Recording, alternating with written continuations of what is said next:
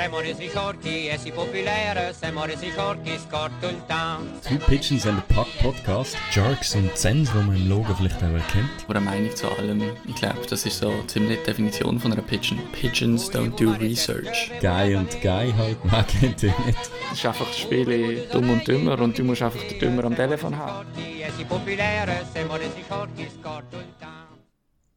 Hallo zusammen und herzlich willkommen zu einer neuen Folge vom Two Pigeons and a Puck Podcast, Episode 99. Wir haben das Jubiläum fast voll und es ist nicht nur wegen dem ein eine spezielle Episode, sondern auch, weil wir zwar zu zweit zu euch in eure Ohrmuscheln kommen heute, ähm, aber nicht Danilo und ich, sondern wir haben heute einen Gast. Danilo ist krank. Ähm, bei uns ist der Adrian Bürgler. Ciao Adi. Ciao Dave. Ähm, er ist wiederkehrender Gast. Wir haben ihn, ich glaube, auch letztes Jahr vor Anfang der Saison, gerade Saisonstart rum, haben wir die gleiche Übung auch schon mal gemacht, wo wir so ein bisschen die Schweizer Spieler in der NHL unter die Lupe nehmen und so ein bisschen uns überlegen, was für die alle ähm, so auf dem Programm steht dieses Jahr und was alles könnte möglich sein für sie in der kommenden NHL-Saison. Ähm, ja, äh, wir werden so zuerst noch zwei, drei allgemeine NHL-Themen auch noch ansprechen. Es ist einiges gelaufen, äh, ein paar Vertragsverlängerungen ähm, hat es gegeben. Nicht unwichtige Spieler haben ihre Unterschrift unter den neuen Deals gesetzt. Ähm, aber wie gesagt, im Fokus stehen dann sicher die Schweizer Spieler. Jo, ähm, ich glaube, Good Pitchen, Bad Pitchen, ich weiß nicht, hast du spontan gerade irgendjemanden auf der Liste, wo du da könntest nennen? Uh. Irgendjemand Positives, Negatives, also etwas Negatives hätte ich zum sagen, ähm, aber äh, ich überlasse dir zuerst mal die Wahl, vielleicht kommst du ja aufs Gleiche. Also ich, ich probiere mich dann aufs Positive zu fokussieren. Mhm, das wäre schön. Ich weiß gar nicht mehr, muss es immer eine Person sein? Nein, du kannst, ich habe schon x-mal den NHL als Bad Pitchen genommen und so Okay. Also da kannst äh, Ja, ich gehe jetzt rein sportlich und, und gibt gut Pitchen den New Jersey Devils, die Aha. eine perfekte Preseason hatten ohne Niederlage. das ist eine Leistung. ist- Lustigerweise ist ja das letzte Mal, wo das passiert ist, sind es Colorado Avalanche gewesen, die nachher, glaube ich, eine miserable Saison gespielt haben. Aber, Ist das, ja, das könnte, äh, ist das irgendwie unter dem Patrick Rock gesehen vielleicht? ja, ich glaube, da die? Ja, die letzte also- schlechte Avalanche-Saison. Ja, genau. Ja, ähm, hoffen wir, dass das ein bisschen ein anderes Omen ist für die New Jersey Devils von diesem Jahr. Äh, es wird natürlich uns Schweizer ähm, ein bisschen wehtun, wenn das jetzt eine scheiß Saison geht in New Jersey.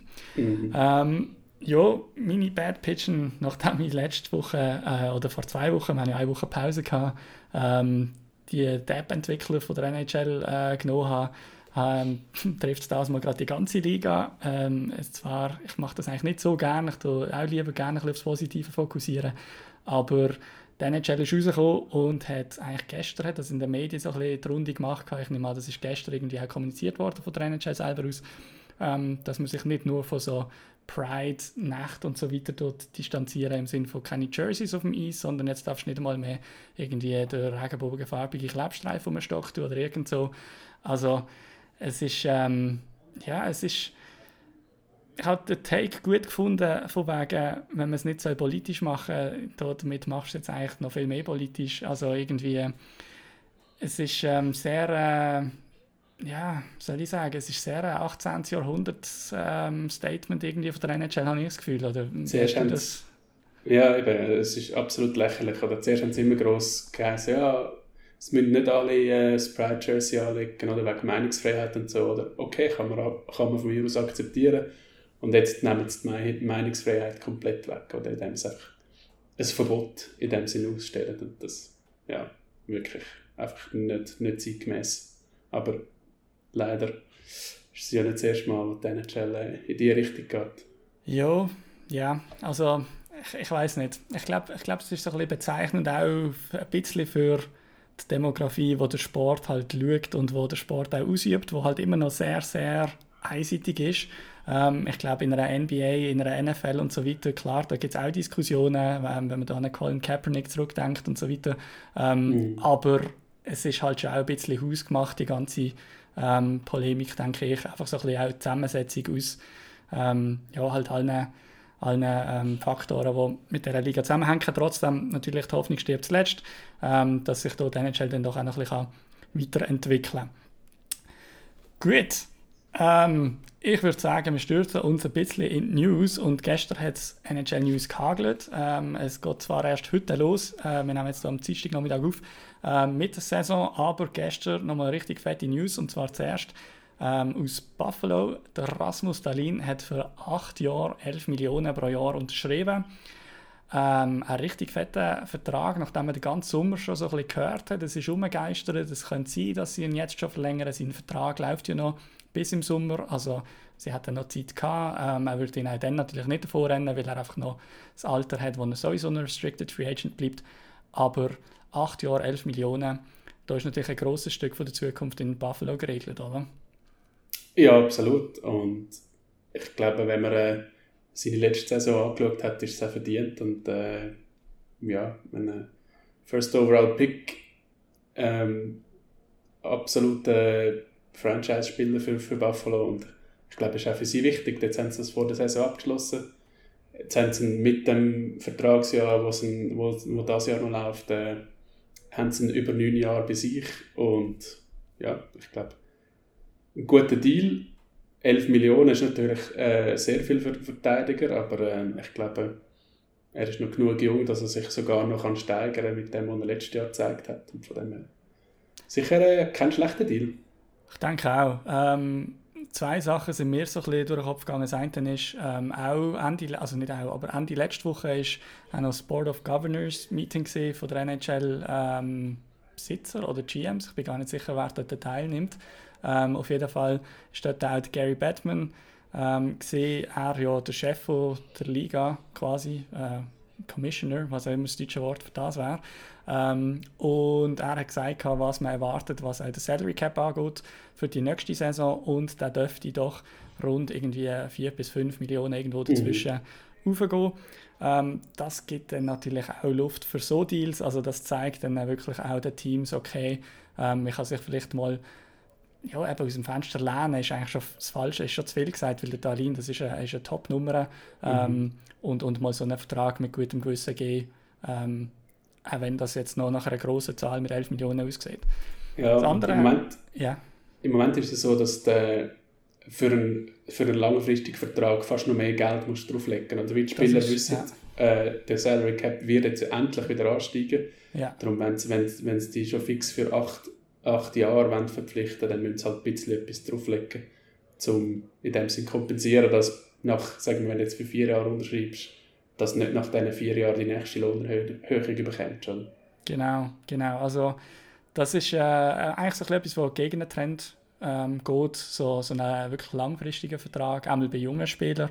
Ähm, ja, äh, was mir auch noch ein bisschen dazu in den Sinn kam, ist, ähm, natürlich jetzt aus der Ottawa-Sicht auch wieder, ihm gibt man jetzt natürlich den riesen fetten Vertrag, nachdem er ähm, eine super Saison gespielt hat. Bei Ottawa haben wir jetzt äh, vielleicht als Vergleich mit Tim Stützle das Glück gehabt, dass man den Vertrag letztes Jahr ähm, gegeben hat und entsprechend der Cap-Hit natürlich äh, ja, hat ein bisschen drunter behalten Ist so ein bisschen Risk-Reward.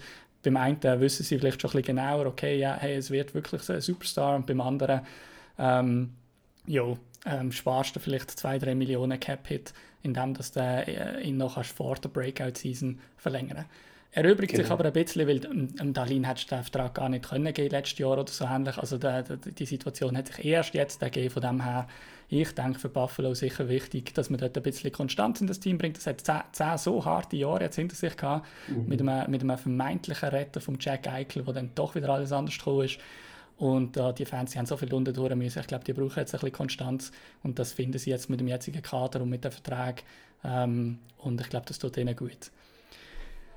Gut, dann ähm, ein bisschen kürzere Vertrag. Äh, oder nein, bleiben wir kurz bei der Breaking News quasi von gestern. Ähm, aus Winnipeg, ähm, eigentlich so ein bisschen entgegen allem, was man gehört hat. Im Sommer, wie ich habe gesagt bei, bei Buffalo hat es schon ein bisschen gerumort. Ähm, gerumort ist das falsche, Rumor. Ähm, zusammen. Es hat schon ein bisschen... Hat es Gerüchte gegeben? Gerüchte hat es gegeben, genau. Sehr gut. Einer, der Deutsch kann im Podcast, das ist schon eine schöne Abwechslung. Ähm, genau, also es hat ein bisschen Gerüchte gegeben äh, bei Buffalo, dass Stalin verlängert. Gerüchte hat es auch gegeben bei Winnipeg, aber eher in die andere Richtung, dass man dieses Jahr sich wahrscheinlich von Scheifele und vom Conor Hellebuck wird verabschieden und welches Team könnte sich die Überdienst vom Conor Hellebuck sichern. Da hat es schon einige Diskussionen gegeben. es ist jetzt alles ganz anders rausgekommen. Tag vor Saisonbeginn unterschreiben die zwei Herren beide identische Verträge für sieben Jahre, 8,5 Millionen. Ähm, ja, es ist ich habe, es ein bisschen nochmal Revue passieren und in der letzten Woche hat der Elliot Friedman hat zweimal in, in verschiedenen Podcasts gesagt, es könnte sein, dass es sich in die Richtung entwickelt. Ähm, trotzdem, ich habe es eigentlich jetzt überhaupt nicht auf dem Schirm gehabt. Ich auch nicht. Ähm, ich habe es recht überrascht. Vor allem auch so ein bisschen irgendwie passt es wie nicht in, in Zeitrahmen, für mich passt es wie nicht in den Zeitrahmen der Chats rein, oder? Für mich ist es so Chats so ein bisschen, ja okay, sie haben jetzt können jetzt vielleicht eben mit, mit einem Hellenback und so, können, wo gut spielt, können sie jetzt, wenn sie Glück haben, noch mal ein bisschen etwas erreichen. Aber es ist jetzt nicht so, dass sie einen, einen riesen Talentpool hätten oder so, wo da ein bisschen etwas nachkommt. Und äh, ja, Hellenback ist nicht mehr so jung, der Schäufel ist auch schon 30. Irgendwie, ja, ich meine, grundsätzlich gut für sie, sind wichtige Spieler, die sie so haben können sichern, aber ich komme nicht ganz daraus, was ihr Plan, was ihr Ziel ist.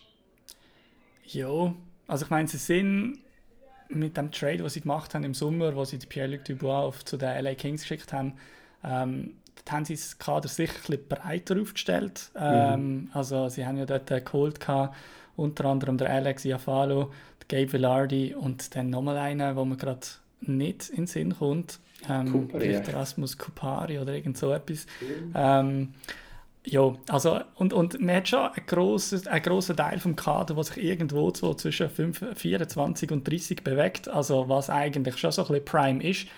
Nur ist das Problem ein bisschen, äh, nur weil sich die Leute in diesem Alter befinden, finde ich nicht, dass die Mannschaft sich an dem sportlichen Punkt befindet, wo man wirklich jetzt könnte sagen, hey, ja, in diesem Jahr sicher, das Jahr sicher Playoffs, wenn nicht Conference Finals oder noch weiter.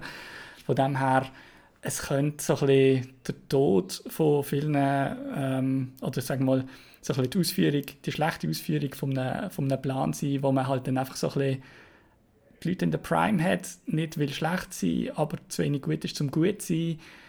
Ja, ich, ich glaube, es könnte ein so ein bisschen Jets längerfristig so ein bisschen in den Status versetzen, die Verträge.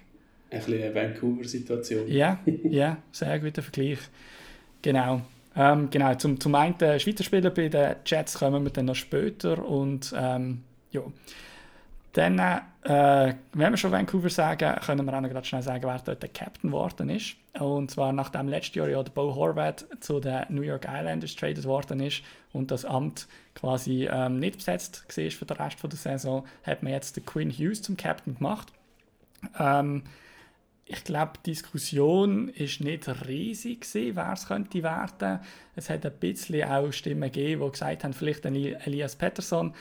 Trotzdem hat man aber auch Interviews gehört, oder äh, ich weiß nicht, ob er das selber gesagt hat oder ob das einfach Insiders sind, die das ähm, so ein bisschen weitergeleitet haben. Aber dass der Elias Pettersson zuerst selber so ein bisschen richtig sehen von Vancouver, bevor er sich festlegt, bleibt er längerfristig in Vancouver, wird er seinen Vertrag lang dort verlängern oder sieht er sich vielleicht auch an einem anderen Standort noch ähm, dem, dem grossen Ziel vom Stanley Cup nachjagen. Von dem her dann vielleicht wieder wenig überraschend, dass man sich zu jemandem äh, entschieden hat, wo, wo sich klar zur Mannschaft bekennt, dem Quinn Hughes. Quinn, Quinn Hughes äh, ja, ist sicher der absolute Defensivleader in dieser Mannschaft. Ähm, also sicher ein offensiver Verteidiger, aber so ein bisschen klar eher Rasmus Dahlin, was sie haben sozusagen.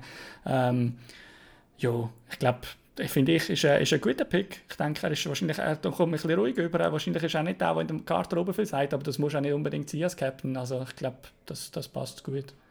Ja, ich, ich finde auch, ich meine, wenn, wenn man immer der Leute müsste sein, dann wäre der Hisch hier auch nicht Captain geworden. Das ist so, ja. Ähm, ähm, ich glaube, der, ja, der Hughes ähm, ich glaube, er ist ein guter Leader, auch wenn er relativ ruhig ist. Ähm, er ist eben ein absoluter Leistungsträger bei, bei Vancouver. Und ja, ich, ich meinte sogar zu lesen, dass ähm, der Peterson selber gesagt hat, er, er sehe sich einfach von der Persönlichkeit her nicht irgendwie als, als Captain. Stimmt. Also, er das Habe ich auch schon mal gehört, ja. Und ja, ich finde, ja, es ist eigentlich, eigentlich eine logische Wahl am Schluss. Ja. Ja, dann zwei Verträge hat es noch gegeben, die ausgestanden sind von Spielern, die Restricted Free Agents sind bei Anaheim. Ähm, es sind das der Trevor Zegers und der Jamie Drysdale. Einerseits der offensive Kreativkünstler Jamie, äh, Trevor Zegers. Ähm, er hat für drei Jahre 5,75 Millionen unterschrieben, nachdem in den Medien so ein bisschen, aus meiner Sicht so ein bisschen die beleidigenden ähm, Offers gesehen sind, wo, wo ihm angeboten worden sind, zuerst für irgendwie knapp 3 Millionen oder so ähnlich. Also ich habe dann gedacht, ja, also, ja, ich meine, das finde ich, er ist sicher ein bisschen, aus meiner Sicht ist der Trevor Seegers einer, der so ein bisschen viel von seinem Flair lebt, wo sicher auch ein bisschen für die Show da ist und dass man dann vielleicht als Fan schnell mal das Gefühl hat, dass sportlich sein Impact noch ein bisschen grösser ist, als er wirklich ist, das, das ist gut möglich. Aber ich glaube jetzt mit drei Jahren 5, 7, 5, das ist, äh, ist, äh, ist ein fairer Deal. Auch für Jamie Drysdale drei Jahre 2,3, das ist ein Schnäppchen aus meiner Sicht. Das ist definitiv ein, ein tiefes Gehalt für einen von, ja doch, der vielversprechendsten jungen Verteidiger, was hat in der Liga. Ähm, ja, Drysdale ein bisschen entgegengespielt hat, Fakt, dass er noch nicht so viele Saisons gespielt hat, wo er mindestens irgendwie, ich weiß gar nicht, ich glaube 10 Matches gemacht hat oder irgendetwas. Auf jeden Fall, er hat noch nicht Arbitration-Recht gehabt. Das heißt, dass ähm, er hat noch nicht, er hat noch nicht eine Vertragsofferte ablehnen und dann geht es vor Schiedsgericht, sondern er hat eigentlich einfach nur hat können die Saison draussen hocken und zuschauen und das gibt natürlich der Mannschaft nochmal entsprechend recht viel mehr ähm, Möglichkeiten, um den Vertrag nach ihren Vorstellungen zu gestalten, als wenn dann nach irgendeinem Zeitpunkt einfach eine dritte Instanz dazukommt und etwas Faires ähm, der, Mannschaft und dem Sp äh, der Mannschaft und dem Spieler vorlegt. Mhm. Mich hat es mich überrascht, wie lange das gegangen ist, jetzt gerade beim Seagulls. Ich meine, es ist jetzt nicht so, dass, dass äh, Anaheim irgendwie äh, mega viel Cap Space oder nicht mehr viel Cap Space gehabt, yeah. viel Cap schon aufgebraucht hätte. Und es ist auch nicht so, dass sie jetzt in den nächsten zwei, drei Jahren vermutlich mega irgendwie gehen, go einkaufen und Nein. Spieler holen und teure Verträge austeilen. Also irgendwie so, dass da irgendwie so lange über, eben das, das einerseits, dass irgendwie 3 Millionen Offerten oder so umgegeistert sind und dass gleichzeitig irgendwie so lange darüber gestritten haben, ob es jetzt irgendwie 4,5 oder 5 Millionen oder was auch immer ist, äh, soll sein. Oder irgendwie, ich bin nicht ganz daraus gekommen, wieso das so lange gedauert hat. Nein, ich auch nicht. Also der Pat Verbeek, der GM ähm, von den Anaheim Ducks, der ist jetzt seit eineinhalb Jahren im Amt. Dort äh, es kann schon sein, dass er immer noch so ein bisschen seine Linie am Vorgehen ist. Ich meine, klar, es ist ein Team, das auch wieder, ich ziehe jetzt halt Vergleich zu Ottawa, wo in den nächsten Jahren einige junge Spieler werden Verträge bekommen und so ein bisschen die Richtung, die du einschlägst, das wird sich dann halt auch so ein bisschen weiter fortführen und ich glaube, wenn man jetzt zum Beispiel anschaut bei New Jersey, dort hat man eine relativ tiefe Decke angesetzt, mit einem Higier, mit einem Hughes und so weiter. Ähm, dort äh, werden die besten Spieler im Vergleich zu jetzt zum Beispiel, ich sage jetzt mal einfach Toronto, ähm, relativ niedrig entlöhnt. Ähm, und ja, das kann natürlich schon Strategie sein. Du musst halt einfach so ein bisschen Kosten-Nutzen abwägen. Irgendwann ja. ähm, verscherzt es dir vielleicht einfach ein bisschen. Und äh, ja. Ja, eben wie vorher beim, beim Darlehen, das ist einfach eine Frage vom Timing. Oder beim, beim, also bei New Jersey ist es auch so auf, aufgegangen, dass eben auch alle, oder die meisten von denen, die jetzt einen langfristigen Vertrag haben, noch nicht ihre Breakout-Season gehabt Genau. Und im Gegensatz jetzt zum Darlehen. Und darum ist dann halt der, ja, der, der, der Cap-Hit vom Vertrag ist dann logischerweise ein bisschen tiefer. Aber ja, ja. eben vielleicht... Äh, wenn, wenn, wenn dann hätte Anaheim jetzt die Chance müssen so und er probieren, den Sieger langfristig zu binden, aber dass er äh, sagt, ja nein, ich werde schon noch besser, ist auch verständlich. Klar. Ja, ich glaube, ich glaub, für beide Seiten jetzt äh, sind, das, sind das Lösungen, die durchaus gut funktionieren. Ähm, über den Hergang kann man sich streiten. Ja. Ähm, vielleicht, weil ich es am Schluss nicht noch wird anhängen, würde ich gleich noch kurz zwei Worte zu Ottawa verlieren, weil das ein bisschen frustrierend die letzten zwei, drei Wochen gesehen sind. Ähm, Ottawa sehr äh, vielversprechendes Kader, finde ich, auf die Saison an. Klar, ich habe ich ha deine Season Preview natürlich mit Schrecken vorher gelesen und habe Ottawa unter dem Playoff-Strich gesehen. Ähm, das, äh, naja, ich habe den Zoom-Link jetzt trotzdem geschickt für das Interview quasi oder für den Podcast. Ja, der Nein. Landung ist schwierig zum Voraussagen, das, sehr, sehr schwierig. Das ist schwierig. Ähm, und Ottawa macht es sich aber leider gerade einfach selber auch noch schwierig. Ähm, wo sie vielleicht oder wahrscheinlich nicht dafür können, ist äh, der Josh Norris, der letztes Jahr ja, also ich weiß nicht, etwa zwei Drittel von der Saison verletzt verpasst hat, wenn nicht noch mehr. Ähm, er ist immer noch angeschlagen, trainiert zwar normal mit der Mannschaft mit, hat aber kein Preseason-Game gemacht, wird jetzt auch nicht im ersten Saisonspiel spielen morgen. Ähm, ja, das ist äh, eigentlich der gesetzte Nummer 2 Center, wo natürlich dann eine Lücke hinterlässt, wo, wo nicht so einfach schließen ist.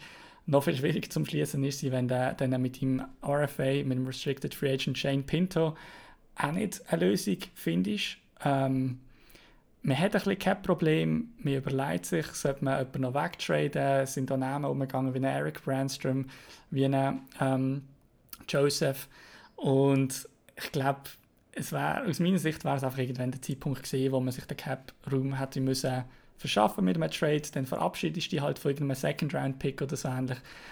Ottawa muss jetzt äh, wirklich Leistung zeigen, anfangen liefern auf Mies. Und wenn dein Zweit- und Drittlinie-Center fehlen, dann ist das brutal schwierig. Und Ottawa ist so schlecht gestartet in den letzten Jahren, immer am Anfang der Saison, das kannst du nicht leisten, respektive du kannst dir auf jeden Fall nicht leisten, um dich noch, um dich noch quasi schle mit schlechten Voraussetzungen ins Rennen zu schicken.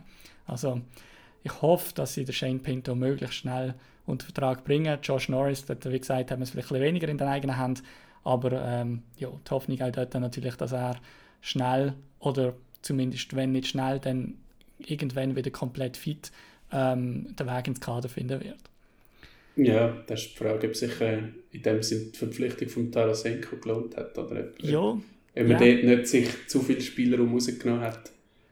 Ja, Eben das zum ist, mit den eigenen Spielern, die man schon kennt, in dem Sinne, wo man schon weiß, die funktionieren im eigenen System.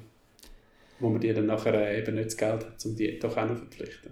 Ja, ja. Also es wird sich zeigen. Ich, ich hoffe immer noch, dass man, dass man eine Lösung mit einem Trade sucht und findet, wo man einen Spieler halt wo er wegschickt, wo nicht vielleicht äh, so eine wichtige Rolle hat ähm, und äh, sich das halt auch etwas kosten im nächsten Draft. Wie gesagt, Ottawa hat höhere Draftpicks in den letzten Jahren. Ich glaube, man muss jetzt auch mal ein bisschen in, ins Jetzt investieren und Mhm. das kostet dann halt auch etwas. Gut.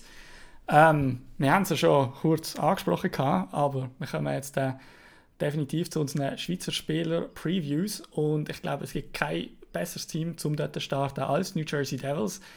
Ähm, nicht weniger als vier Schweizer haben dort äh, ja, äh, eigentlich sehr wichtige bis zu enorm wichtige Rollen. Also ich glaube, keiner von denen ist wirklich einfach so eine komplette Nebenrolle. Ähm, ich überlasse dir mal den Ball. Wer, wer, auf wen bist du am meisten gespannt in dieser Saison bei den Devils aus Schweizer Sicht? Ja, am, am meisten gespannt ähm, grundsätzlich auf Dakira Schmid, Ja. weil noch am wenigsten weiß, wie gut ist er wirklich. Oder? Letzte Saison, die Spiele, die er gemacht hat, sind die meisten sehr gut gewesen, aber es sind halt nur 18 Spiele gewesen. Oh, also 18 der Regular Season, glaube ich. Und darum, ja, eben ist die Frage, wie gut ist er wirklich, oder? Ist er wirklich ein, ein, ein Goalie, der so eine Fangquote rund um oder sogar über 92% kann, kann, kann haben? Oder ist die Wahrheit eher irgendwo so in der Mitte zwischen seinen allerersten NHL-Spielen, die wirklich gründlich misslungen sind, und Ja. dem, was er letzte Saison gezeigt hat? Ja, also ich glaube, konstant 92% fangen, ich müsste mich schwer täuschen, aber ich glaube, wenn du jetzt einfach würdest sagen, über die letzten fünf Jahre oder so ähnlich, da findest du wahrscheinlich nicht mehr als zwei Goalie in der NHL, die das irgendwie halbwegs können vorweisen können. Von dem her, ich glaube, es, es wird sicher auch ein bisschen vom Maßstab abhängen, wo man ihn misst dran. Ähm, es ist sicher auch so, dass Devils in den letzten Jahren viel, viel Probleme hatten mit Goalies. Also das ist so ein bisschen ihre Achillessehne gesehen, ihre Achillesferse. Und darum ist man dort auch sehr heiß drauf, dass man jetzt endlich irgendwie die Lösung findet. Und ich glaube, man wird ihm auch die Chance geben, hinter dem Vanacek, respektive der Vanacek, ähm, der hat mit zwei Jahren 3,4 Millionen, der ist 27. ist jetzt nicht so, dass man dort irgendwie einen Sergei Bobrovski vorne dran hat, wo man irgendwie noch, muss einfach aufstellen nur weil er viel Geld verdient. Ähm, von dem her sollte er dort können anknüpfen, wo er letztes Jahr aufgehört hat, mit der Fangquote, mit den Leistungen in der Regular Season, aber auch in den Playoffs. Dann nachher, ähm, glaube ich, ist das ein Hoffnungsrennen für den ersten Platz. Also ich denke, vielleicht Startvorteil für einen Vanacek, einfach Erfahrung und so. Aber ähm, ich glaube, die, die, die wären auch offen für Akira Schmidt äh, das Nummer 1 zu geben nach, nach irgendwie ein, zwei Monaten, wenn es sich so entwickelt. Ja, ich glaube auch. Ich, ich glaube, es wird darauf rauslaufen, dass sie sich, ähm, wenn alles normal läuft, dass sie sich das Spiel relativ ausgeglichen teilen, oder? Dass vielleicht irgendwie so ein bisschen, ja, 75, 75, 35 oder so, oder wie es dann halt, wie es dann halt äh, 55, 35. Einfach, dass das relativ ausgeglichen ist, oder? Logischerweise. Und, und, und ich glaube auch, dass das ähm, kann funktionieren und hm, eben, es muss vor allem in der, in der Regular Season funktionieren und nachher in den Playoffs. Ich meine, letztes Jahr äh, ist Vega das beste Beispiel gewesen, oder? Du kannst äh, über, über eine kurze Phase kann der irgendein Goalie heiß laufen, oder? Das Ja. ist irgendwie der, ja, kannst, kannst meine, mit, man hat nicht auf der Rechnung gehabt, dass, dass Vegas mit dem Duo äh, Stanley Cup Sieger wird, wo, wo ja, sie, man hat nicht mal die, die Spiele auf der Rechnung gehabt, wo sie die Saison angefangen haben. Das ist schon Mhm. Ähm, ich weiß nicht genau, wie sie es gemacht hätten vom Cap Space her, aber ähm, ich glaube, dadurch, dass der Conor Hellebuck sein daheim längerfristig in Winnipeg findet, ähm, ist einfach nochmal eine kleine Gefahr weniger rum, dass dort Mhm. äh, ihm ein vorne dran, vor die Nase gesetzt wird. Weil das ist schon etwas, was ich mir auch überlegt habe. New Jersey ist für mich so gut aufgestellt, fürs Jetzt und auch für die Zukunft, also auch wenn wir die Verteidiger nachher anschauen, ähm, dass man sich dann schon kann überlegen kann, hey, wenn wir uns jetzt das letzte Glied, das uns noch fehlt, quasi in der, in der Mannschaft, wenn wir uns das extern holen. Ja, also ich, ich glaube, ich glaub, äh, es wird eine sehr spannende Saison sein. Ähm, ich bin sehr zuversichtlich, dass der Akira Schmidt liefern wird. Einfach auch so ein bisschen von seinem Wert. Er ist so ein cooler Typ irgendwie. Der Mhm. hat einfach arschkalt. Ähm, ja, überhaupt nicht beeindruckt von, also beeindruckt, nicht nervös in den Playoffs, der hat einfach geliefert. Also ich glaube, die beste Karte, um dort äh, eine Top-Saison zu spielen. Und eine Top-Saison heisst für mich eben vielleicht ein bisschen weniger als die Hälfte dem Match machen und am Schluss mit einer guten Bilanz dastehen und eine schöne Vertragsverlängerung unterschreiben. Dann haben wir natürlich auch noch zwei Offensivspieler und einen Verteidiger bei den Devils, ähm, die aus der Schweiz am Start sind. Ähm, gehen wir mal zuerst zum Captain den Devils, Nico Hischier. Ähm, ich finde es immer, ich habe bei der Preview jetzt wir auch amigs so ein das Alter von der Schweizer Spieler müssen rausschreiben, weil ich, ich habe das amigs so keine Ahnung mehr, wie alt die Leute sind. Hischier zum Beispiel, der hat für mich jetzt auch schon wenn er 26 ist, erst 24 Jahre alt, das muss man sich mal überlegen. Ähm, 24 Jahre, hat noch weitere vier Jahre Vertrag bei den Devils, eben knapp mehr als 7 Millionen, ein super Vertrag. Ähm, und kommt gerade frisch, aber ein Point per Game Season, mehr oder weniger, hat letztes Jahr 80 Punkte gemacht in 81 Spielen. Spielt im Moment zusammen mit dem Timo Meyer in einer Linie in der, Pre- in der Season, ähm, in der Preseason. Was erwartest du von ihm für eine Saison? eigentlich ähm, ziemlich genau das, was er letzte Saison auch schon gezeigt hat. Oder, ähm, ich, ich glaube, der, er ist so. Ich meine, es, eben, es klingt absurd, meine, er ist erst 24, aber Ja. er, er spielt jetzt doch schon, also er startet in seine siebte NHL-Saison. Krass. Und, und ich glaube, er ist so ein bisschen genau dort angekommen, wo man, wo man erwartet hat, dass er ankommt. Oder eben ein, ein, sehr guter Zweiwegstürmer, ähm, der defensiv extrem zuverlässig ist, wo, wo wichtige Bullies gönnt, wo im Unterzahl spielt und wo aber gleichzeitig auch eben so rund um einen Punkt pro Spiel das kann scoren. Mhm. Und, und ich glaube, ich, also ich traue ihm zu, dass er das diese Saison genauso wiederholt. Also dass er auch wieder immer noch sehr gut äh, defensiv zuverlässig ist und immer, noch irgendwie so eben rund um einen Punkt pro Spiel mit etwa 30 Goal. Irgendwo in dieser Reichweite, dass er dort landet. Ich denke auch. Ich glaube, für ihn geht es nicht darum, die Punkteausbeute noch mehr zu steigern. Für das sind auch seine Mitspieler ein bisschen zu talentiert offensiv, denke ich. Schlussendlich wird es New Jersey Devils werden sicher viel Goal schießen. Also sicher, das wäre meine Prediction einmal. Ähm, aber da hat es doch noch ein paar, die sich das mehr zum Job machen, das Goal schießen selber, als es Nico Hischier macht. Und das ist auch gut so.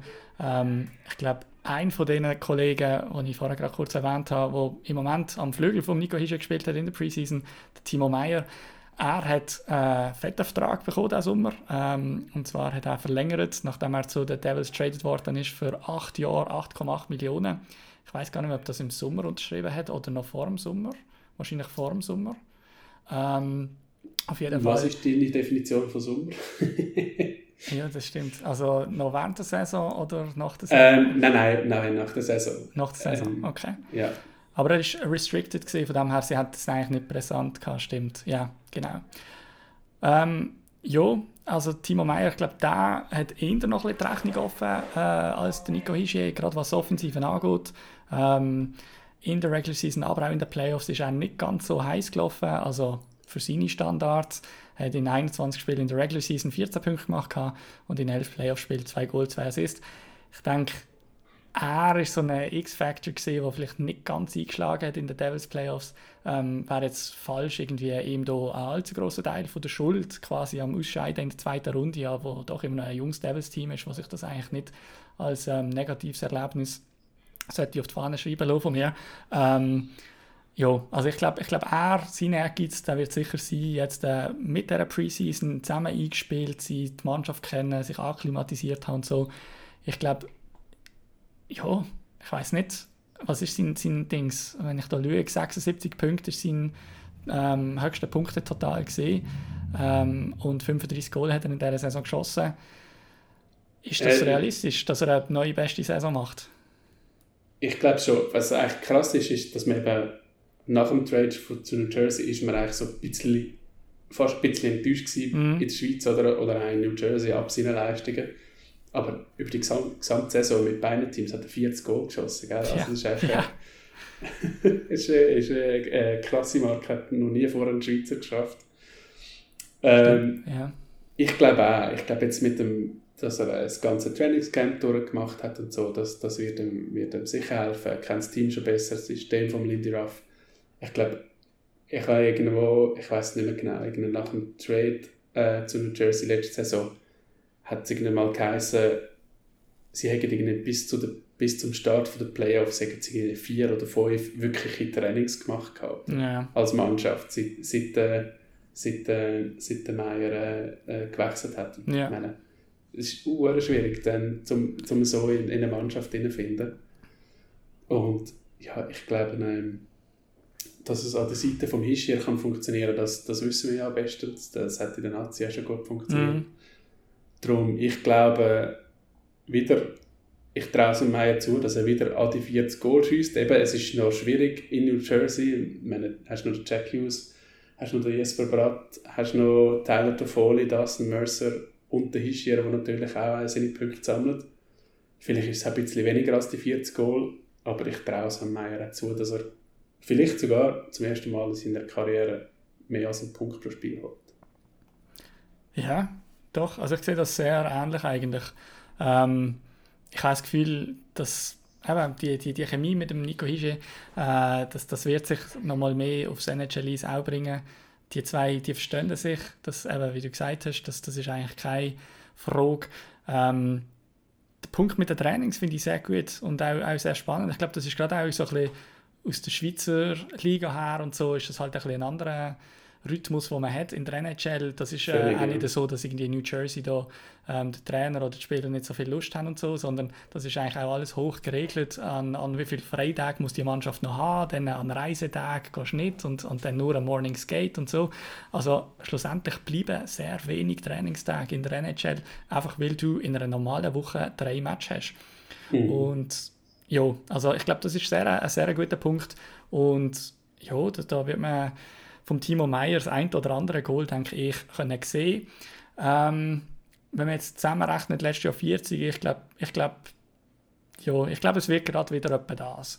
Ähm, einfach eben, weil es gibt viele Schultern in New Jersey, man darf nicht vergessen, bei den Sharks ist er natürlich so ein bisschen auch ja, einer von der wenigen neben Carlson noch gesehen, wo, wo den Stock können heben Mhm. und ähm, von dem her, ja, wird, wird, ich, ich glaube, 40, 40 ist eine, eine super Zahl, ähm, egal für wer in dieser Liga. Und ähm, das dürfte auch drin liegen für Timo Meyer, aus meiner Sicht. Dann, einen Verteidiger haben wir noch bei den New Jersey Devils, und zwar die Jonas Siegenthaler. Er ist ausgestattet mit einem 5-Jahres-Vertrag, der jetzt diesen Sommer hat laufen. Ich meinte, den hat er letztes Jahr schon verlängert und Mhm. kommt jetzt tritt jetzt erst in Kraft. Fünf Jahre, 3,4 Millionen. Er ist sicher einer von denen, der so ein bisschen als Schnäppli-Verteidiger von sehr sagen wir dem, hö hohen Wert für wenig Geld ähm, aufs Eis bringt. Also wenig Geld äh, in Anführungs- und Schlusszeichen natürlich.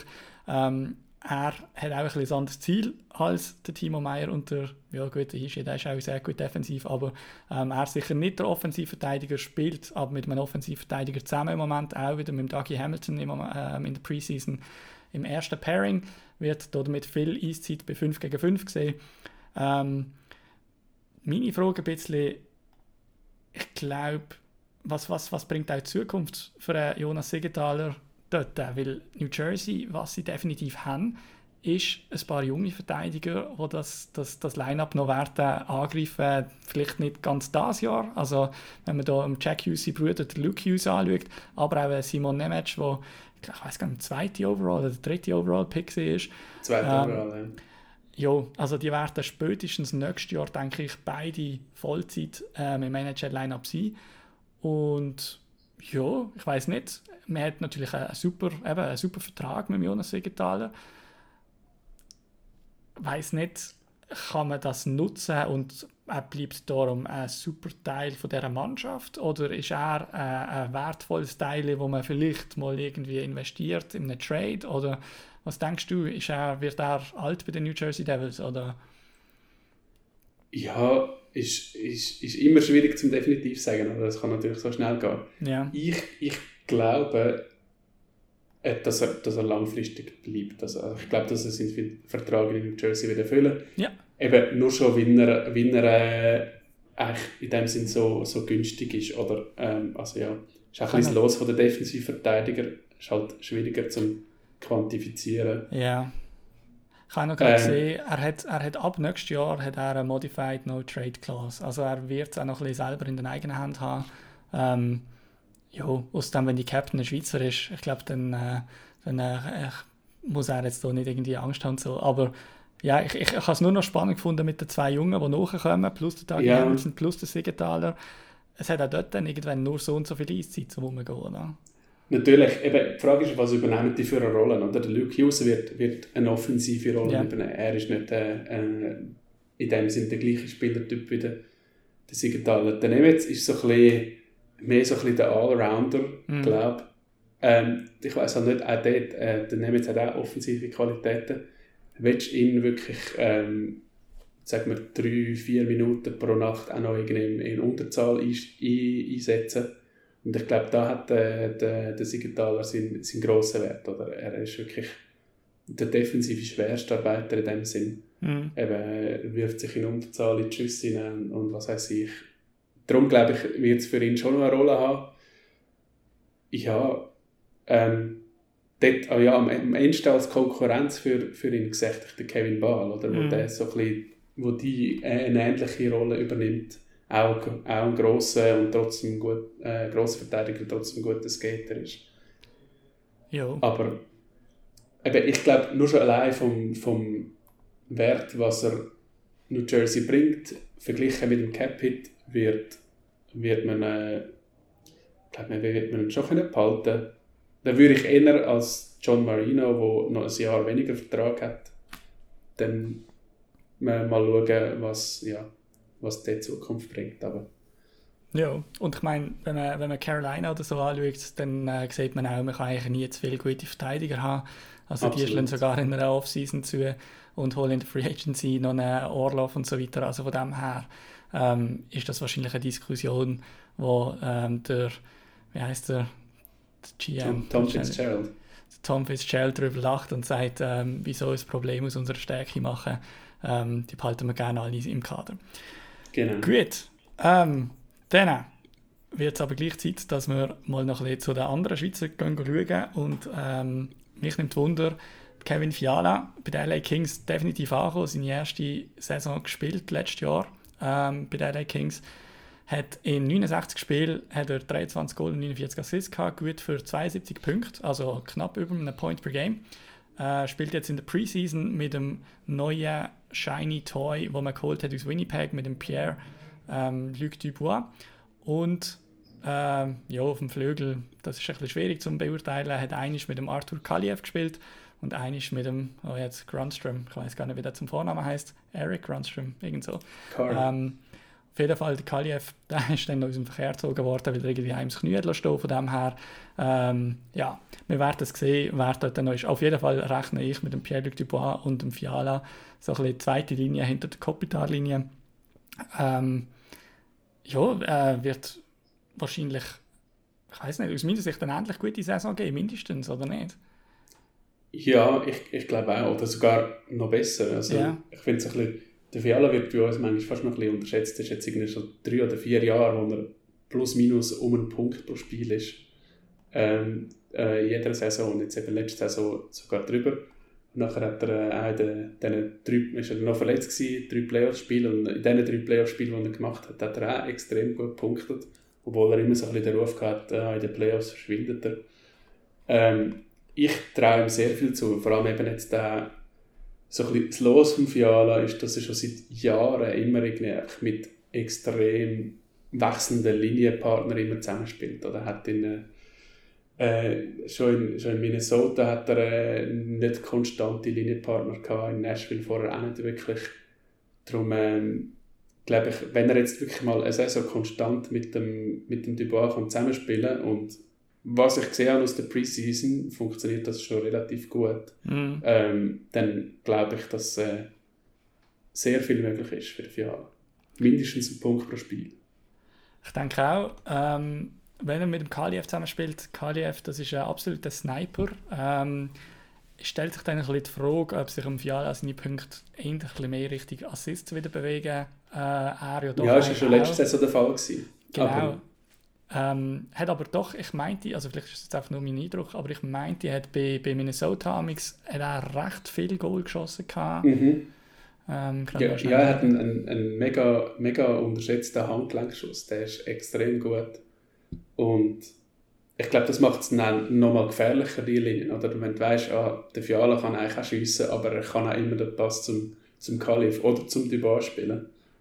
Definitiv. Das ist äh, ja, als Verteidiger glaube ich nicht so lustig, wenn du die gegen dich hast. Nein, nein, das glaube ich auch. Ähm, ja, äh, ich weiß nicht, vielleicht äh, New Jersey haben das gar nicht angesprochen, aber ich nehme an, die siehst gut in den Playoffs, New Jersey Devils, oder? New Jersey, ja, ich glaube schon. Ersten oder zweiten Platz in der, in der Division, das sollte wenn eben, wenn nicht, wenn nicht die Goalies komplett äh, äh, zusammenbrechen, dann sollte das kein Problem sein. Okay. Und Playoffs, denkst du, wie weit, wie weit längst die New Jersey Devils? Wir machen es gleich natürlich nachher auch noch mit den Kings durch, aber bevor ich es vergesse, was denkst du bei den Devils? Ja, der Traum wäre natürlich ein Cup, aber ich glaube, es muss noch nicht das Jahr der Fall sein. Ich glaube, New Jersey Devils haben noch ein bisschen, Zeit, was das angeht. Eben auch, dass sich noch, äh, wenn sich Hughes und so noch ein bisschen weiterentwickelt, also Luke Hughes, ähm, wobei der Jack vielleicht auch, wer weiß, der, Ja. der noch nicht alles ausgeschöpft. Ähm, ich, ja, mein Tipp ist jetzt mal Conference Final. Ja, würde ich unterschreiben so. Ähm, bei den LA Kings, ich sehe die relativ weit vorne in der Regular Season, was ihre ähm, Division angeht. Ähm, die Pacific Division strotzt jetzt auch nicht so mega. Also gut, ich meine, hinter Edmonton sehe ich sie.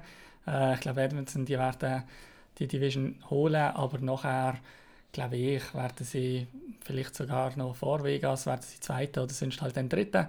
Ähm, aber auf jeden Fall sollte es Playoffs geben, den Kings. Ich finde eigentlich auch die Richtung, die sie eingeschlagen haben, finde ich eigentlich gut. Also sie haben jetzt äh, so ein eine Mischung aus, aus Alten mit dem Kopitar und dem Dowdy, ähm, so ein bisschen Prime mit dem Pierre-Luc Dubois und dann so ein bisschen die Jungen, die reinkommen, ähm, auch mit dem Byfield und so weiter. Ist speziell. Äh, irgendwie, du hast dann nicht so eine Timeline, wo klar ist, hey, alle werden zusammen älter. Es muss dann irgendwann einfach auch mal aufgehen, weil die Leute sonst Mhm. quasi zu alt werden. Ähm, aber auf jeden Fall sehr spannend und ich glaube auch, auch durchaus erfolgsversprechend. Ja, ich glaube auch. Ich glaube, die Playoffs sind sicher ein Must und ich glaube, das werden sie schaffen. Eben jetzt wäre es das Ziel, dass in den Playoffs auch wieder mal eine Runde gewinnen. Ich glaube, sie Ja. werden äh, hoffen, dass sie nicht äh, schon wieder auf, auf die Oilers treffen in der ersten Runde, aber ähm, ja. Ja, hat das gesehen? Wer macht mehr Goal? Der Fiala oder der Meier? Der Fiala oder der Meier? Ich glaube, der Meier schießt mehr Goal. Okay. Gut. Ähm, ja, dann äh, gehen wir weiter ähm, der erste Captain haben wir schon gehabt mit Nico Hische. Gehen wir zu unserem zweiten Captain, zum Romagnosi bei den Nashville Predators. Der Romagnosi, äh, unterdessen 33, hat noch 5 Jahre 9 Millionen Vertrag. Und ja, eigentlich muss man nicht so, so viel sagen zu ihm. Ich glaube, es ist bestens bekannt, was er für Eishockey spielt. Vielleicht im Vergleich zur Jahr, zum Jahr vorher hat es ihm nicht mehr ganz an die, an die Wundersaison ähm, anzuknüpfen gelenkt. Er hat ja knapp nicht 100 Punkte erreicht gehabt, die Saison vor der letzten. Er hat jetzt letztes Jahr aber doch auch in 67 Spielen 59 Punkte gehabt. Bei Verteidiger eigentlich nicht unbedingt eine Statistik, die man immer aufzählt, aber bei einem Romagnosi halt doch äh, durchaus etwas Aussagekräftiges. Was erwartest du von ihm und von der Preds für die Saison? Ja, das Krasse ist beim Josi, und das beschreibt irgendwie die Situation bei den Preds, ein bisschen, dass er jetzt dass er letztes Jahr schon wieder, ähm, ich glaube, zum vierten Mal in Serie Topscorer war von der eigenen Mannschaft. Und wenn du als Verteidiger Topscorer äh, von der eigenen Mannschaft bist, ist auch klar, wo das Problem liegt. Und zwar logischerweise bei den Stürmern. Und ich glaube, das ist nicht kleiner geworden. Ich glaube, der Josi wird das zeigen, was er, was er immer zeigt. Das heisst, äh, äh, extrem gutes Puck-Possession-Spiel in der offensiven Zone. Er wird äh, viele Punkte machen, vermutlich ein Powerplay. Äh, ja, sehr viel, sehr viel offensive Minuten spielen. Ich glaube aber, dass ich, ja, ich weiß nicht genau, was der Plan ist in, in Nashville jetzt mit den, mit den Spielern, die sie noch geholt haben, mit äh, McDonough und, mit Ryan O'Reilly, Gustav Nyquist. Ja. Äh, ich glaube nicht, dass das irgendwo Eben, wenn es in die Nähe der Playoffs langt, dann braucht es einen überragenden Romaniosi und einen überragenden Jose Saros. Ja. Aber ehrlich gesagt glaube ich nicht, dass das Kader genug gut ist, um in die Playoffs zu kommen. Ich glaube auch nicht. Und ich glaube, es ist so ein bisschen, man hat irgendwie den Zug ein bisschen verpasst, zum, oder man hat auf die falschen Pferde gesetzt, äh, wo, man, wo man Vertrag an Free Agents gegeben hat, um quasi jetzt ein bisschen all-in zu gehen und die Prime vom Josi zu nutzen. Ähm, das sind nämlich Verträge, die gerade diesen Sommer auch entweder weitergeschickt worden sind oder ausgekauft worden sind. Also man hat Ryan Johansson nach Colorado geschickt, aber die Hälfte von seinem Vertrag behalten. Also man zahlt dann 4 Millionen, um für mhm. die Avalanche zu stürmen. Ähm, man hat zwei Verträge ausgekauft mit einem Matt Duchesne und einem Kyle Turris. Ich bin nicht sicher, ob der Turris dieses Jahr ausgekauft wurde, ist der Duchesne sicher. Ähm, ja, ist natürlich schwierig, äh, wenn, wenn doch ein beträchtlicher Teil, 6,5 Millionen von deinem Cap äh, an Spieler drauf geht, zum nicht für dich zu spielen. Und dann sind das noch Offensivspieler, die klar nicht ihren Erwartungen gerecht worden sind. Aber ja, ich glaube, ja, du hast es gesagt, also Breite, gerade an der Spitze vom Kader, die, die fehlt. Du hast ja Philipp Forsberg, das ist eine Nummer. Mhm. Du hast. Ryan O'Reilly, ist nicht die jüngste Nummer, aber ist definitiv gut. Aber jetzt äh, der Erstlinie- oder der Zweitlinie-Center sollte sein bei einem guten Team, kann man darüber streiten. Aber dann hat es sich vorne. Also dann, dann ich könnte jetzt hier jenste Namen vorlesen und ähm, ja, zwei, drei von denen sind schon lange in der Liga und haben schon viel gehört, aber das sollte nicht heißen äh, als gutes Zeichen, sondern mehr so ein bisschen, naja, immer noch irgendwo. Ähm, mhm. Und ein paar Junge, ähm, wo, wo vielleicht auch noch Potenzial haben. Also ich glaube, es hat ein paar darunter, wo so ein bisschen ähnlich wie Nathaniel Chanel und so, wo, wo Nashville auf Tampa geschickt hat, ähm, wo ihre Breakout noch vor sich haben.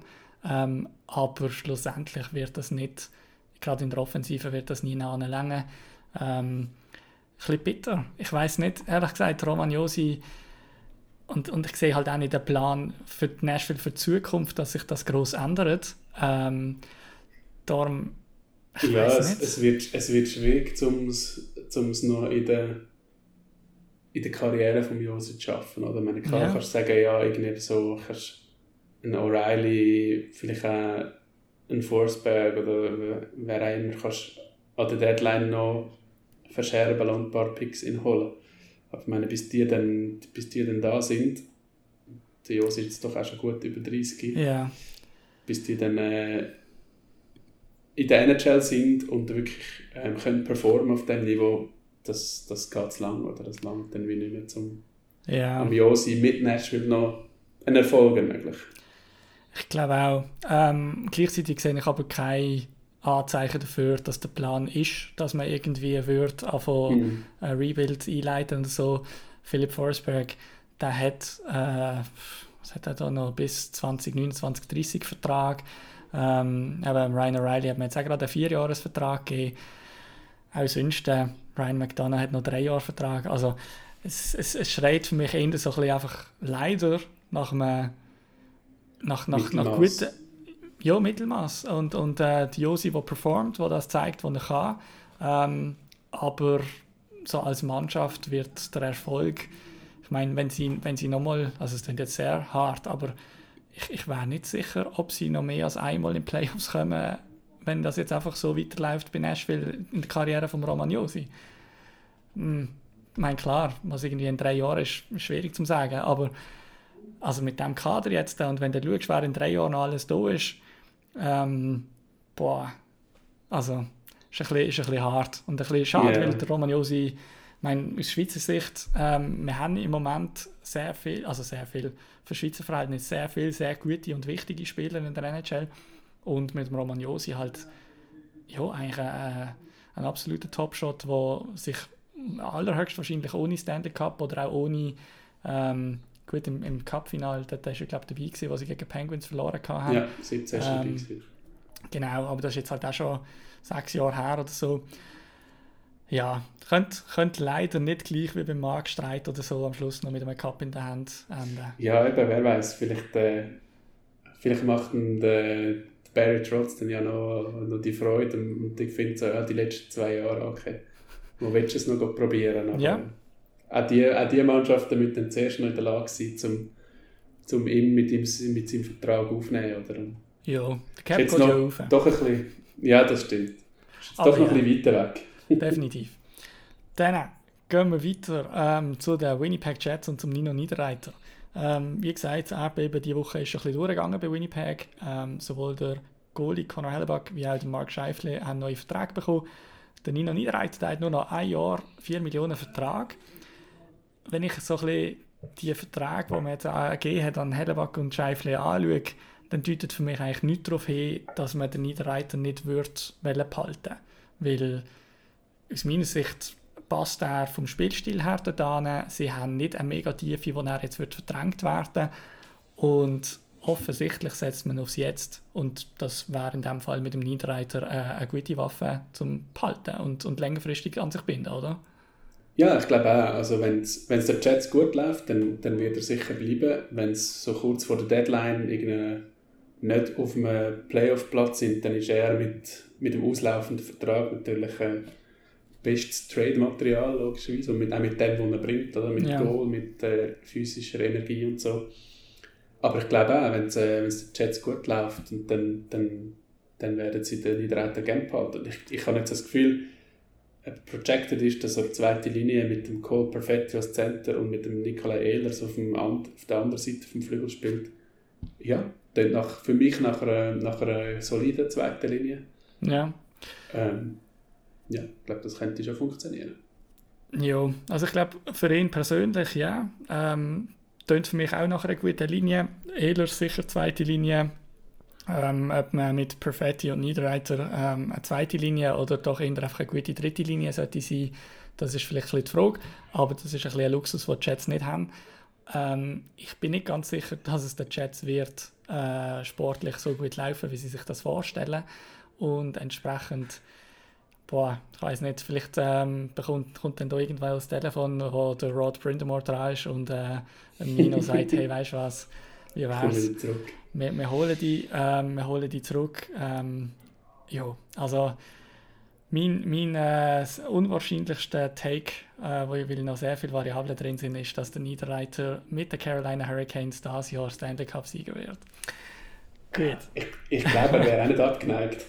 nein, Ich glaube, es gefällt, ihm zwar, es gefällt ihm zwar in Winnipeg, so wie ich gelesen habe, aber... Ja. Gut, den musst du ja. nicht behalten, weil äh, ich glaube, das sind weniger als 3% der Spieler in der NHL, die ja, Tag so würden tätigen. Von dem her. Aber, aber er sagt ja klar, eben, sein Ziel ist noch irgendwie, irgendwie den Cup zu holen. Okay. Wenn, wenn sich die Chance bietet, ähm, eben zu einem Team gehen, wo, wo die Möglichkeit hast, dann ja eh. Ja. Gut, dann ähm, drei Schweizer haben wir noch. Ähm, das ist einerseits der Janis Jerome J.J. Moser der bei den Arizona, Arizona Coyotes spielt. Ähm, er hat noch das letzte Jahr von seinem Entry-Level-Contract, hat letztes Jahr in 82 Spielen doch stattliche 31 Punkte gemacht. Ähm, das ist nicht schlecht für einen Arizona-Verteidiger, muss man ganz ehrlich sagen. Ähm, man hat ihm jetzt auch für die Preseason mit Matt Dumba einen neuen Defense-Kollegen neben an die Seite gestellt.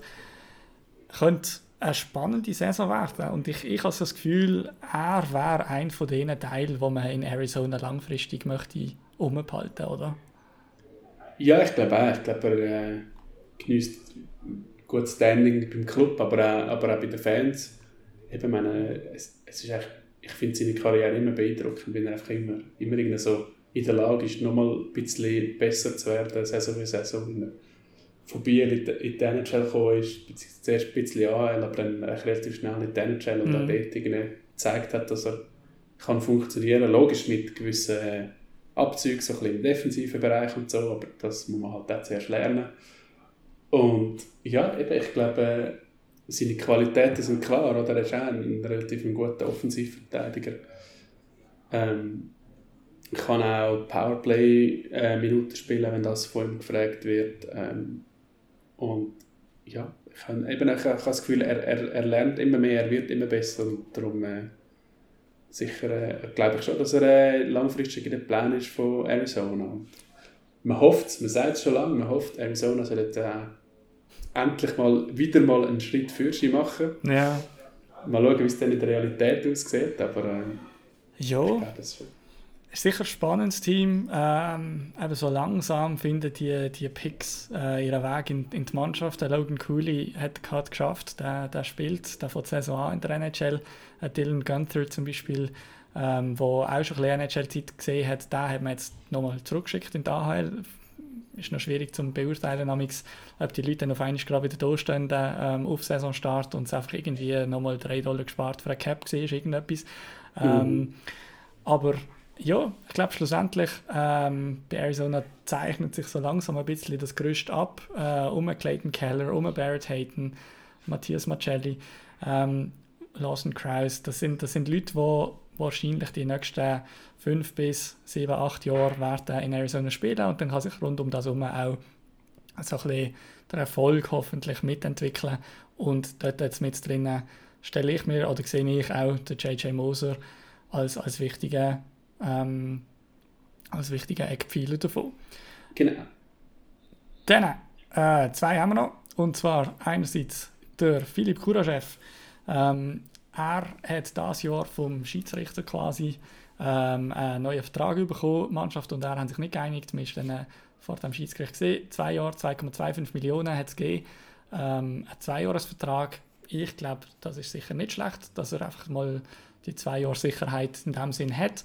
Er hat sich sicher irgendwie schon gezeigt, dass er in dieser Liga kann bestehen kann. Ähm, die Konstanz kommt dem Amix gerade ein bisschen verloren. Ähm, spielt bei Chicago in einem Team, wo der Fokus dieses Jahr natürlich ganz klar auf dem Conor Bedard liegt. Das ist sicher auch nicht so schlecht, wenn er nachher sich im Schatten weiterentwickeln, einen nächsten Schritt machen mit 23. Ist es aber natürlich schon so, dass er so langsam sich ähm, quasi seinen sein Anteil oder seine, seine Rolle in dieser Mannschaft muss so ein bisschen an sich rallen. Ich glaube, die Zeiten bei Chicago sind vorbei, wo man ihm das einfach so ein bisschen aus ähm, Gutmütigkeit, weil er ja noch jung ist und ein Prospect ist, ähm, ihm das einfach gibt. Ähm, ich ja. glaube auch. Ich glaube, er muss jetzt wirklich langsam liefern. Mhm. Und sonst bin ich immer sehr optimistisch. Bei ihm bin ich wie nicht sicher, über das kann liefern, was von ihm erwartet wird. Mhm. Also nicht, nicht falsch verstanden, er ist wirklich ein, ein sehr guter Eishockey-Spieler, Läufer ist technisch alles sehr gut, aber irgendwie hat er wie für mich bis jetzt nicht das Zeug gehabt, um in der NHL äh, ja, in einer, in einer Top-6-Rolle zu bestehen. Ich meine, er hat letzte Saison doch viel Eiszeit bekommen, hat auch Powerplay gespielt und so. Und trotzdem ist, ist die Punkteproduktion ist, ist wirklich einfach stagniert. Und ja, eben jetzt mal schauen, jetzt dieses Jahr kommt er sicher noch mal eine Chance über, vielleicht auch nächstes Jahr, weil eben der Vertrag noch läuft. Aber wenn er jetzt nicht liefert, dann glaube ich, wird es langsam eng. Ja. Und klar, vielleicht hat es einen Platz in einer hinteren Linie oder vielleicht kann er dort irgendeine Rolle übernehmen und das ist ja auch grundsätzlich okay. Ja, ich Eben weiß nicht, wer der Spielertyp Eben, ist. eben dafür. der Spielertyp ist Ja. dafür, ja, das ist dann die andere Frage. Ja. Wir werden es sehen. Ähm, dann äh, einen Schweizer Spieler haben wir noch, der fix eingeplant ist in der NHL, und zwar der Pio Sutter. Er hat ein neues Zuhause gefunden bei den Vancouver Canucks, wird dort äh, sehr wahrscheinlich als Drittlinienzentrum auflaufen. Er hat einen zwei Jahre 1,6 Millionen Vertrag unterschrieben. Ähm, bei Detroit, das ist so ein bisschen definitiv langsam bisschen, haben sie ein bisschen auseinandergelebt, könnte man sagen. Das, das hat nicht mehr so ganz passt. Eigentlich ähm, schon, ja, nach, also schon, schon vor einem Jahr jetzt, äh, also die ganze letzte Saison schon, hat ein bisschen, hat ein bisschen geharzt ähm, zwischen Pius Suter und Detroit, der Detroit Red Wings. Sicher eine gute Chance für ihn bei einem Team, das aber äh, wahnsinnig komplex ist und eigentlich niemand so ganz genau weiß, was äh, Sache ist oder ob man jetzt gut oder schlecht oder was auch immer. Ähm, aber ich glaube schon rein basierend auf seinem Vertrag sollte er eigentlich in einer Situation sein, wo er einfach kann, kann leisten kann, wo er kann liefern kann, ohne dass man jetzt irgendwie das Gefühl hat, er müsse da der nächste Heilsbringer sein und so weiter. Und ich glaube, das sollte ihm eigentlich auch einen Rahmen geben zum Erfolg haben in Vancouver. Ja, ich glaube, ich bin nicht ganz einverstanden, was du gesagt hast mit, mit Detroit. Ich habe eigentlich das Gefühl gerade Ende Saison hat er in Detroit echt gut gespielt und irgendwie auch die Fans haben dort gefunden, ah ja, der Sutter ist eben eigentlich schon gut in dem, was er macht und wären eigentlich froh gewesen, wenn sie hätten können verlängern Ich glaube, es hat einfach wegen, wegen der Idee, wegen dem Term hat es nicht geknappt. Okay. Ähm, Detroit hat ihm nur ein Jahr geben und er hat mehr als eins wollen und darum hat er dann gefunden, also ich schaue, was ich als UFA bekomme. Ja, Aber ja, das andere finde ich, hast recht. Ähm, ich glaube, in, ja, in Vancouver kann er die Rolle nehmen, die ihm am besten behagt. Oder, äh, er muss jetzt nicht die, die, die offensive Stricke zerreißen, für das haben Peterson und, und Miller und Besser und, und wer auch noch alles äh, Ja, ja. dort, äh, dort rum ist, sondern er ist auch dort, äh, eben Center, dritte Linie, wird sicher erwartet, dass er defensiv gut ist und vor allem, ich glaube, was sich der was ich gehört habe, was sich die Fans in Vancouver äh, wünschen, ist wieder, endlich wieder mal ein stabiles Unterzahlspiel. Und da ist der, der Sutter schon auch äh, der richtige Spieler dafür. Er ist wirklich ein sehr guter Unterzahlspieler. ja, sehr gut. Ähm, ja, vielleicht einer, der es noch könnte in der NHL schaffen dieses Jahr, äh, Lian Wechsel. Er bei Dallas äh, ist jetzt mal für einen Saisonstart auch in die AHL geschickt worden. Spannend, als ich das kurz angeschaut habe. In der AHL bei Dallas sind vier Verteidiger, die alle irgendwie zwischen 19 und 21 sind und alle sind, also der Bixel ist ein erster Runde Draft, dann hat es noch zwei zweite Runde und einer, der ist glaube ich noch vierte Runde oder so. Also die haben dort eine rechte Talentschmiede, die so ein bisschen, ähm, sich alle auf einem ähnlichen ähm, Zeitstrahl, was die Entwicklung ähm, anbelangt, befinden. Leon Bixel aber sicher äh, super Chance, um noch ein paar Matches zu sehen in der NHL schon rein, weil er einfach körperlich sich sicher nicht muss verstecken in dieser Liga. Ähm, ich habe nur vorher, als ich kurz in äh, Packoff reingelassen habe, haben sie auch vom Bixel geredet und dort äh, hat er scheint's, ähm, haben sie gesagt, hat er scheint's, äh, in einem Preseason-Spiel ähm, einen gröber verräumt vom Gegner ähm, und so, so ein bisschen die Rage von den Fans auf sich gezogen gehabt. Von dem her, ähm, ich glaube, ja, zumindest Mhm. körperlich und, und im Kopf wäre er sicher ready für die Liga. Wahrscheinlich gibt es noch andere Spielbereiche, wo er eben genau in der AHL dran kann schleifen kann. Ja, ich denke es auch. Ich glaube, das ist, das ist gut für ihn. Das ist jetzt, äh, in der letzten Saison war er eigentlich noch ähm, vorwiegend in Schweden. Ähm, ich glaube, er wird sich auch zuerst mal als nordamerikanischer Hockey müssen gewöhnen Und dann eben je nachdem, was, äh, wie es Dallas läuft, auch was sie für Probleme haben, allenfalls mit Verletzungen und so, glaube ich auch, dass es äh, im Verlauf von dieser Saison wird, äh, wird äh, die ein, der ein oder andere Call-Up geben für den Pixel ob er dann wirklich gerade spielt oder ob er zuerst einmal noch ein bisschen auf der Tribüne hockt und dann vielleicht mal ein, zwei Spiele oder so Einsatz bekommt, das werden wir sehen. Aber ich glaube schon, dass er ein bisschen, bisschen NHL-Luft wird schnuppern. Das, ja. Ja, also man muss natürlich auch sagen, Dallas ist aus meiner Sicht eines der absoluten Top-Teams dieses Jahr in der NHL. Ähm, die haben ein riesen Kader vorne drin, aber auch hinten drin. Ähm, also auch in der Defensive, das ist nicht so einfach dort äh, einzubrechen, quasi als Leon Bixel. in zwei Jahren ist das vielleicht eine andere Geschichte, wenn zum Beispiel Ryan Suder nicht mehr rum ist und so weiter. Von dem her, ich denke, man darf sicher nicht zu schnell zu viel ähm, seinen, seinen sportlichen Erfolg daran interpretieren, ob er jetzt schon NHL ähm, viel Eiszeit bekommt oder so, sondern vielleicht eben so, wie du gesagt hast, bist mal als siebter Verteidiger dabei, hast ein paar Einsätze, bist mal auf der Bank dabei, bist mal auf einem Roadtrip dabei, siehst ein bisschen, wie es läuft und dann nachher ist das einfach eine Saison ein bisschen zum Erfahrung sammeln und vor allem in der AHL dann eben die Minuten zählen quasi. Absolut.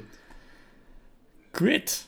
Ähm, ja, ich weiß nicht. Äh, das sind so ein bisschen die NHL-Spiele gesehen, wo alle so ein bisschen, was haben wir jetzt heute, heute doch, mit dem Josi geht es los, schon der erste Match, der spielt, mhm. äh, gerade der aller, allererste Match. Ähm, aber für alle geht es diese Woche los, wird spannend sein zum Mitverfolgen. Ähm, du hast gesagt, bei New Jersey ist der Akira Schmid. Ist es allgemein Akira Schmid oder auf wer freust du dich am meisten? Ja, ich, ich freue mich einfach allgemein auf New Jersey Devils. Ja. Und ich bin schon so, eigentlich, ja, nur halt der einzige, der hier dabei ist, ist halt das Team, das ich so ein bisschen am genauesten verfolge. Mittlerweile fast so ein bisschen Fan geworden und, und jetzt ist es natürlich, das ist, so aufregend ist es noch nie gewesen. Oder einerseits so gut sind sie äh, in dieser Zeit, äh, seit ich es verfolge, seit ich den schon verfolge, sind noch, ist New Jersey noch nie so gut gewesen und dass dann gerade noch vier Schweizer haben, die auch Teil davon sind, dass sie ja. so gut sind, das ist äh, schon eigentlich absurd. Das ist krass. Und das ja. freue ich mich extrem. Ja. Ich habe noch ein Ding, es hat mich mal Wunder genug gehabt. Ich habe mal die letzten 1, 2, 3, 4, sechs Saisons und äh, absolut statistisch untragbar, aber ähm, habe ich die Punkte total von allen Schweizer Feldspielern zusammengezählt in den letzten sechs Saisons, also pro Saison jeweils. Ähm, gestartet hat das 2017, 18, das war das Jahr vor dem Hischier. Dort mhm. äh, ähm, hat es noch ein paar andere Namen, wie auch Mirko Müller und Lukas Bies und so weiter in der Liga gehabt. Dort sind sie auf 319 Punkte gekommen. Insgesamt, alle Schweizer Feldspieler. Ähm, was denkst du, welches ist die erfolgreichste Saison von den Schweizer Spielern seitdem? Ähm, das ist eine gute Frage. Also, ja, in Punkten total müsste ja, ist es. Ist jetzt, ja. Ich habe es nicht pro Spiel gemacht, das wäre statistisch zu relevant sonst. Das, also wir sind da immer Team Pigeons. Man muss da immer noch eine, eine rechte Fehlerquote und Ungenauigkeit drin lassen. Dann, ja, ich bin, ich bin nicht ganz sicher, aber dann müsste eigentlich ja, fast die letzte Saison eine von der besten gewesen sein, weil vorher hast du noch ein verkürzte Saisons gehabt und so. Mhm. Wegen der Pandemie und allem. Oder, oder die Rekordsaison von Miosi mit 96 Punkten, die kennen es natürlich. Genau, also es, es, ist, es ist zwischen den zwei. Ähm, die Pandemie-Saison ist natürlich ein bisschen der Knick drin, aber 17, 18 ist losgegangen, also ist losgegangen, habe ich losgelegt mit dem Taschenrechner auszurechnen. ähm, dann 18, 19, das erste Jahr mit dem Hygiene, sind wir von 319 auf 337 rauf. Dann 1920, dort äh, ist es ein bisschen retour gegangen, 291, dann die Pandemie-Saison 210 und dann die Rekordsaison. Und das dürfte die Rekordsaison sein, logischerweise allgemein, ähm, weil äh, so viele gute NHL-Spieler hat bis jetzt hat aus der Schweiz hat die Liga noch nie gehabt. Darum sicher ähm, der allgemeine Rekord. 465 Punkte haben die Schweizer Spieler 2021 2022 gemacht. Letztes Jahr 443. Ja, ich glaube, gerade wenn man denkt, dass vielleicht äh, Kevin Fiala ein paar Matches verpasst hat und dass ein Timo Meyer am Schluss die Saison nicht ganz, mhm. ganz so heiß weitergeführt hat. Ähm, ja, und die Josi hat nochmal irgendwie 13, 14 Spiele verpasst das stimmt. der Saison. Das heisst, das Potenzial ist um. Ich denke aber auch, dass der Peak, ähm, ob man das jetzt an den Punkt misst oder einfach sonst am sportlichen Peak, dass der ziemlich gleich erreicht wird sein von, mhm. von, dem, von dieser Mischung an Schweizer Spielern, die wir im Moment in der Liga haben, in der NHL. Ähm, ja, ich glaube, ich glaub, es ist wichtig, dass wir das wirklich fett genießen jetzt, äh, auch das bei New Jersey und, und aber auch ganz allgemein, weil ähm, in fünf Jahren könnte es hart sein. Also das, ähm, ja, ich, habe meine, ich habe meine Zweifel, dass wir dann einen ähnlichen Podcast können aufnehmen und irgendwie zehn Schweizer Spieler können anschauen, die alle wichtige Rollen haben in der NHL. Das ist jo. so, ja. Gut, dann äh, würde ich sagen, wünschen wir dem Danilo gute Besserung. Ähm, wir haben das äh, souverän, halbwegs pigeonmäßig über die Bühne gebracht. Ähm, allen, die zugelassen haben, merci fürs Hören. Die können den Podcast auch folgen auf Spotify, damit ihr keine Episode verpasst. Ähm, Adi Wörgler, wir finden dich vor allem auf Watson. Ich weiß nicht, was, was, was gibt es noch, was du möchtest plagen? Ja, wir können mich auf Watson lesen, das ist schon gut. Das lange, glaube Und ähm, immer wichtig, Kommentar hinterlassen bei ihm. Also ähm, sagt ihm, wenn er, äh, was er alles einverstanden sind und was er nicht einverstanden Oder auch was sind. nicht. Genau. Ähm, ich glaube, der, äh, der Danilo ist amix auch äh, bei Watson, aber auch schon bei, beim, äh, bei anderen, beim Zaug und so weiter in den Comments gelandet. Von dem her, äh, ich glaube, auch das ist ein bisschen Teil von der Unterhaltung. Absolut. Gut. Dann äh, euch allen merci fürs Zuhören. Ähm, genießt den Saisonstart. Endlich geht es los. Die lange Warten hat das Ende. Und ich wünsche euch allen einen schönen Rest von der Woche. Einen schönen zusammen. Hey, I'm Mark Shifley. Hi, I'm Nathan McKinnon. Today we're going to learn about Pigeon. pigeon. A pigeon is someone you don't respect, maybe a bit of a bench warmer. I think what it derived from is kind of the lower end of a bird. It's more of a friendly thing, Pigeons don't do a whole lot. They're kind of just annoying. mostly just a fun way to jab at each other. Best captain in the league, Mario Giordano. Woo! Pigeon. Every guy in the entire NHL has been called a pigeon at least once. JVR. Pigeon. Pigeon! We just thought it was the funniest thing ever. I know he enjoyed it. It could go from calling someone a pigeon to a pidge to a pidgey. Someone on the team who uses pigeon a lot would be Nikita Zadorov. He thinks he's uh, Nick Lidstrom, so calls everyone a pigeon. If someone sees like a pigeon on the street, you know, you take a picture of it and send like our team Snapchat group and refer to one of the boys. I think that's always the you know good memory about talking about a pigeon.